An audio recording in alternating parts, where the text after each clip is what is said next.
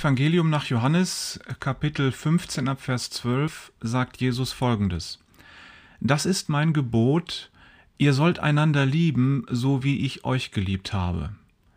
Niemand liebt mehr als einer, der sein Leben für seine Freunde einsetzt. Ihr seid meine Freunde, wenn ihr mein Gebot befolgt. Ich bezeichne euch nicht mehr als Diener. Ein Diener weiß nicht, was sein Herr tut. Vielmehr nenne ich euch Freunde denn ich habe euch alles anvertraut, was ich von meinem Vater gehört habe. Nicht ihr habt mich gewählt, sondern ich habe euch gewählt. Ich habe euch dazu bestimmt, dass ihr hinausgeht und reiche Frucht bringt. Eure Frucht wird Bestand haben. Alles, worum ihr den Vater in meinem Namen bittet, das wird er euch geben. Das ist mein Gebot für euch. Ihr sollt einander lieben.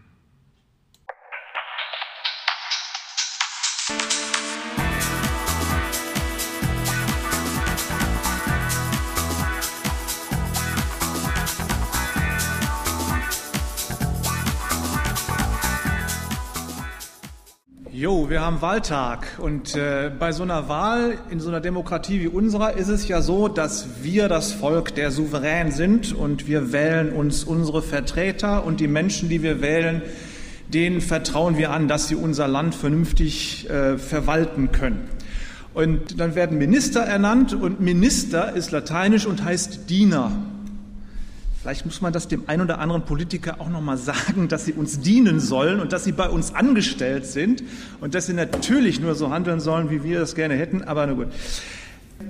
Politiker, die wir wählen, die bekommen natürlich jede Menge Macht in unserem Land. Das ist einfach so. Nun gibt es ja einige bei uns, die dürfen gar nicht wählen, entweder weil sie zu jung sind oder weil sie noch keine deutsche Staatsbürgerschaft haben. Und ihr Lieben, das sind unsere Kinder, unsere Glaubensgeschwister, unsere Freunde. Und wenn wir zur Wahl gehen, dann sollten wir auch die immer mit im Blick haben, die uns sehr nahe sind und die aber noch gar nicht wählen dürfen. Also, ihr wisst, was ich meine. Ähm, es ist immer nie so, dass man nur für sich selbst wählt. Ne? Ist klar, sondern es geht um unsere Gesellschaft als Ganze und äh, um unsere Freunde und Kinder natürlich auch. Nun wissen wir alle, dass wir uns immer mal wieder über unsere Politiker aufregen können, weil wir das Gefühl haben, die machen es nicht richtig, weil sie ihren Job irgendwie nicht richtig machen. Allerdings ist der Job ja auch nicht ganz leicht. Ich meine, das muss man dabei auch noch bedenken. Und äh, Politiker sind, auch wenn sie gewählt sind, Menschen. Und Menschen äh, laufen Gefahr, wenn sie Macht bekommen, diese Macht auch zu missbrauchen. Nennen wir das starke Wort einfach mal. Und das ist für uns als Gemeinde auch geradezu die Aufforderung für unsere Politiker zu beten, dass die ihre Macht fürs Gute einsetzen und nicht Macht missbrauchen für ihre eigenen äh, Interessen. Gut, Politiker sind auch Menschen. Man kann sich darüber aufregen, wenn es schief läuft. Aber ähm, wir leben noch recht gut in unserem Lande. Das bedeutet also, dass es in der Regel gut läuft. Nur das steht nie in der Zeitung. Deswegen redet man da nie drüber. Aber das wird man hier mal konstatieren äh, dürfen. In der Regel äh, sind unsere Politiker gute Leute, die ihren Dienst sehr ernst nehmen. Und das sieht man daran, unser Staat läuft gut. So. Also, heute ist Wahl. Wir wählen Menschen. Und Menschen sind Menschen mit allen Schwächen und Fehlern. Ähm, wir haben hoffentlich Politiker, die ihre Stärken dafür einsetzen, dass sie ihre Arbeit gut machen und unserem Land dienen. Nun können wir denen aber nicht in den Kopf gucken und wir können denen auch nicht ins Herz gucken. Aber wir werden am Ende, wenn da was bei rausgekommen ist, was sie getan haben, werden wir sehen können, was sie sich gedacht haben und wie sie es gemacht haben. Jesus würde sagen, an ihren Früchten werdet ihr sie erkennen. Bei dem, was am Ende bei rauskommt, wird man erkennen, was das für Typen sind. Ist logisch, ne? Klar.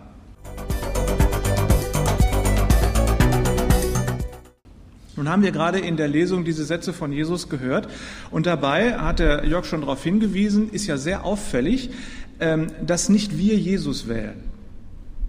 Auch die drei Täuflinge, die hier sind, die haben sich jetzt nicht Jesus ausgesucht.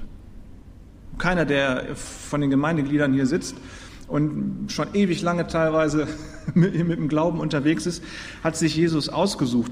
Manchmal hört man so in unseren Kreisen, ich habe mich bekehrt. Das klingt dann manchmal so ein bisschen durch, als würde jemand sagen wollen, ja, ich habe mir Jesus erwählt als mein Gott. Das geht aber gar nicht. Das funktioniert so nicht, sondern es ist gerade andersrum. Denn stellt euch mal vor, Jesus ist der Sohn des Schöpfergottes. Und wenn man von der Dreieinigkeit Gottes spricht, kann man wirklich sagen, Jesus ist ja der Schöpfergott selbst. So. Und es ist dem völlig egal, ob du an ihn glaubst oder nicht. Er ist trotzdem Gott. Das heißt, ob du ihn erwählst, ob du ihn wählst zu deinem Gott, das ist nicht wichtig für ihn in seiner Gottheit. Er ist trotzdem Schöpfergott. Umgekehrt wird ein Schuh draus, so richtig Mensch sein kann man nur, wenn Jesus, wenn Gott dich wählt und du dann diese Wahl annimmst. Und dann wird er mit dem Menschsein nochmal mit einem ganz anderen Vorzeichen versehen und dann läuft's. Wir gucken uns das mal genauer an.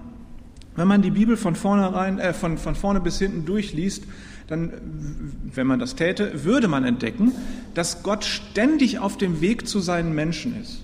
Er ist immer unterwegs zu seinen Menschen und sagt, hallo, hier bin ich, mach mal was damit. Ähm, man, das nennt man Offenbarung. Wenn Gott kommt und sagt, hier bin ich, das ist eine Offenbarung. So. Das ist ja heute noch so. Wenn wir die Augen unseres Herzens aufmachen, dann spüren und sehen wir, dass Gott da ist und mich anspricht und dich anspricht und sagt, hier bin ich. So, dich meine ich. In Offenbarung 3, Offenbarung, ne? ist eine Offenbarung, das Buch der Offenbarung, Kapitel 3, Vers 20, sagt Jesus, ich stehe vor deiner Tür und klopfe an. Wenn du mir öffnest, werde ich hineinkommen und mit dir das Abendmahl feiern.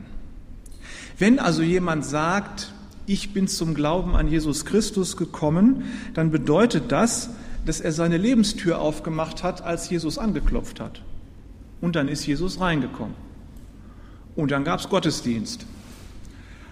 Auf eine ganz bestimmte Art und Weise. Dann sagt Jesus, ich werde Abendmahl, das Mahl mit ihm halten. Und das Abendmahl ist, ist ja ein ganz starkes Symbol, was Jesus selber eingesetzt hat, um deutlich zu machen, wer er ist, nämlich dass er für dich gestorben ist, um die Trennung, die Kluft zwischen Gott und dir zu überwinden. So, und ähm, wenn wir uns nun von Jesus diesen stellvertretenden Tod schenken lassen, dann ist tatsächlich die Kluft zwischen dir und Gott, zwischen mir und Gott überwunden und wir haben Gemeinschaft mit dem Schöpfergott.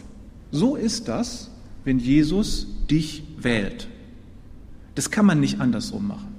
Man kann sich nicht Jesus wählen und sagen, jetzt mach mal den Gott für mich, sondern Jesus wählt dich und beruft dich zu seinem Gotteskind.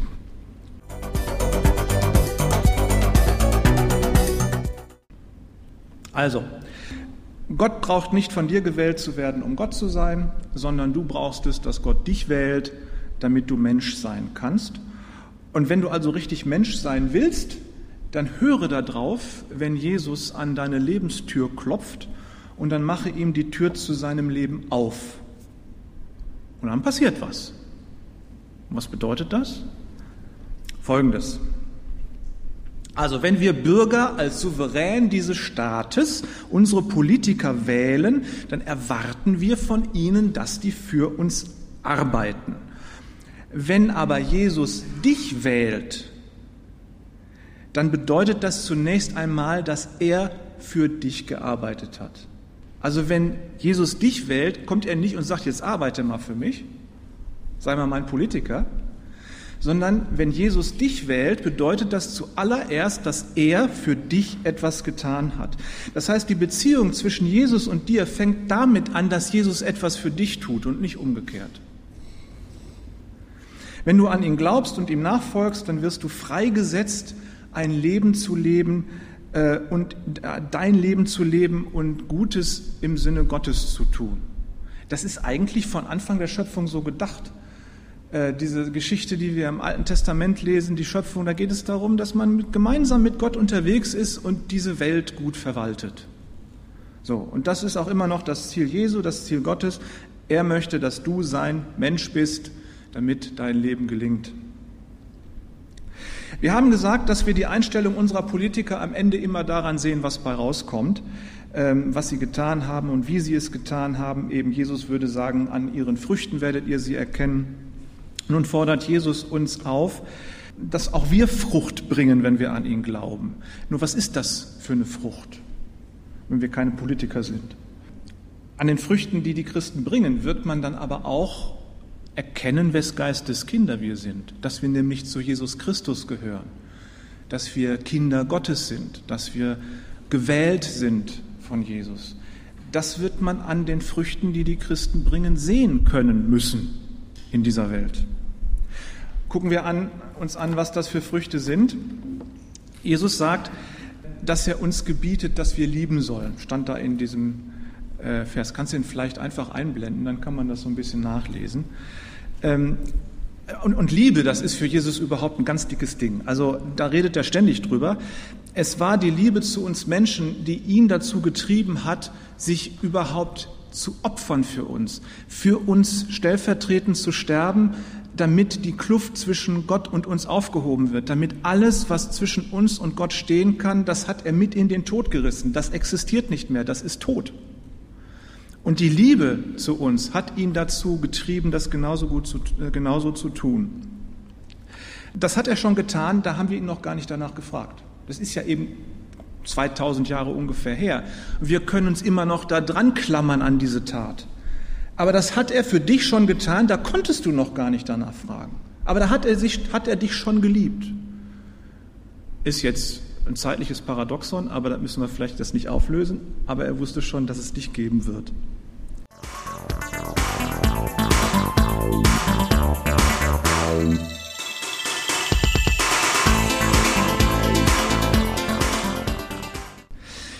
Im Matthäus Evangelium, da kriegt Jesus zwischendurch die Frage gestellt, Lehrer, was soll ich tun, um in den Himmel zu kommen? Ist ja ganz wichtige Frage. Wie komme ich in den Himmel? Und jeder, der die Frage damals hörte, dachte, na ja, Jesus ist ein theologischer Lehrer, der wird jetzt so eine Liste von Regeln aufstellen, so wie das die anderen theologischen Lehrer auch machten. machten. Er sagte aber nur Folgendes. Liebe Gott mit aller Kraft und liebe deinen Nächsten wie dich selbst. Und dann hat er noch gesagt, in diesen beiden Geboten sind alle Gesetze und Gebote Gottes aufgehängt. Das heißt, wenn man diese beiden Gebote hält, Gott lieben und seinen Nächsten lieben wie sich selbst, dann hat man alle Gesetze und Regeln und Gebote Gottes gehalten. Ist das genial? Das ist total einfach, oder? Okay, das mit der Liebe ist nie so wirklich ganz einfach, das wisst ihr wahrscheinlich selber, aber zumindest macht es das schon mal einfacher, dass man nicht ständig so eine Rolle von Geboten und Gesetzen vor sich haben muss, um zu glauben, dass man Gott damit irgendwie beeindrucken könnte. Gut. Wenn Jesus also nun uns wählt und wir dann fragen, was wir tun sollen, dann sagt er, Liebe. Der Kirchenvater Augustinus, drittes Jahrhundert, hat das so auf den Punkt gebracht, Liebe und dann tu, was du willst. Das ist es. Liebe und dann tu, was du willst. Wenn Jesus also Menschen in seine Nachfolge wählt, dann bedeutet das einfach lieben. Das ist die Frucht, die Christen bringen sollen, die Liebe in die Welt tragen, die Liebe Gottes in die Welt tragen. Jetzt versteht ihr vielleicht auch, warum wir keine Säuglinge taufen. Weil die Taufe die Antwort ist auf diese Wahl Jesu. Und das muss man erstmal gesagt kriegen. Das ist nicht kompliziert, dafür muss man nicht studiert haben, aber das muss man erstmal gesagt kriegen und irgendwie verarbeiten können und darauf reagieren können. Ein Säugling kann das nicht hören und verarbeiten. Und wenn die Taufe die Antwort auf diese Wahl ist, wenn die Taufe also sozusagen das Türöffnend ist oder dieses ähm, nimmst du die Wahl an? Ja, lasse ich mich taufen. Das kann ein Säugling ja so nicht machen. Ist so aus der Tradition, dass man Sorge hatte, Säuglinge war im Mittelalter hohe Säuglingssterblichkeit. Da hat man gesagt, oh, wir müssen zusehen, dass unsere Säuglinge in den Himmel kommen, falls sie sterben sollten. Deswegen hat man sie getauft. War sicherlich gut gemeint, ist aber nicht nötig, weil Jesus in Markus 10 sagt, den Kindern und Unmündigen gehört der Himmel. Also die gehören sowieso in den Himmel. Die muss man nicht irgendwie dahin zaubern mit irgendeiner Taufe oder so. Von daher taufen wir Menschen, die diese Berufung Jesu erfahren haben und dann gesagt haben, jo, ich lasse mich wählen. Ich will jetzt zu Jesus Christus gehören und das mit der Liebe äh, auf die Reihe kriegen. Ihr könnt ja die Täuflinge nachher mal fragen, auf welche Art und Weise denn Jesus bei denen an die Tür geklopft hat äh, und sie deswegen ähm, äh, gesagt haben, jo, jetzt lasse ich mich taufen. Und ihr werdet merken, jeder von den dreien hat komplett andere Gründe. Das ist was sehr, sehr Individuelles und Persönliches. Es geht also nicht darum, irgendwelche kirchlichen Theologien oder Strategien oder Gesetze umzusetzen, sondern es geht tatsächlich darum, dass Jesus Christus hier drei Menschen höchstpersönlich angesprochen hat, auf die für sie richtige und persönlich notwendige Art und Weise. Das ist was ganz Individuelles. Finde ich total faszinierend. Fragt sie einfach mal, mal gucken, was ihr für Antworten kriegt. Nur dringt nicht zu sehr in sie. Das ist ja manchmal auch sehr persönlich.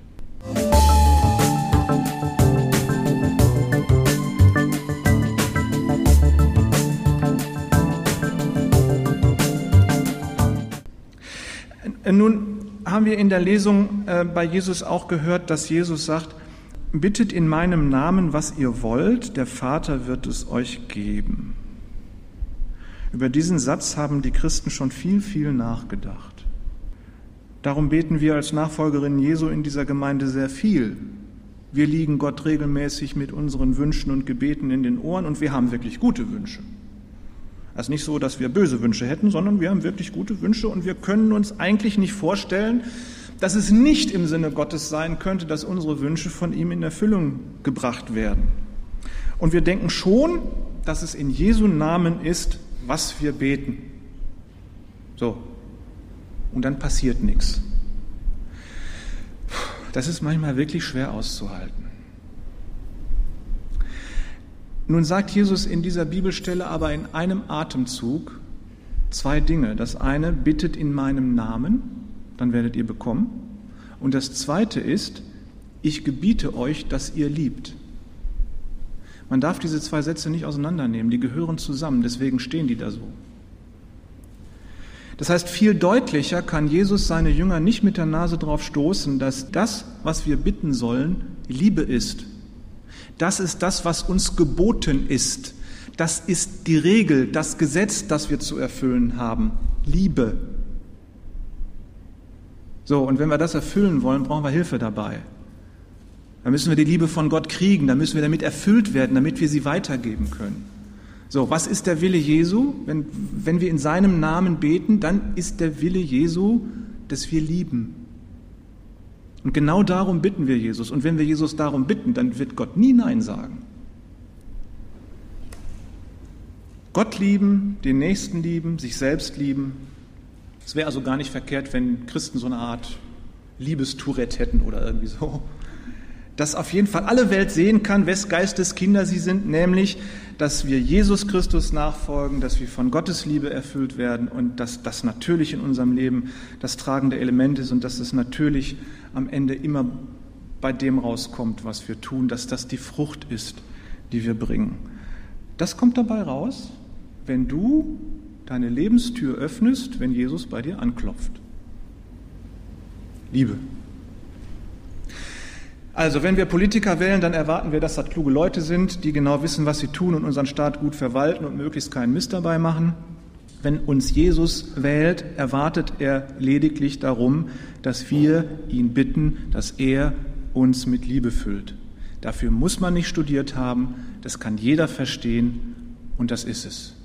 Wenn Jesus uns erwählt, dann ist unser einziger Job zu sagen, Jesus, Gott, Vater im Himmel, ich bitte dich darum, fülle mich mit deiner Liebe, damit das in die Welt geht.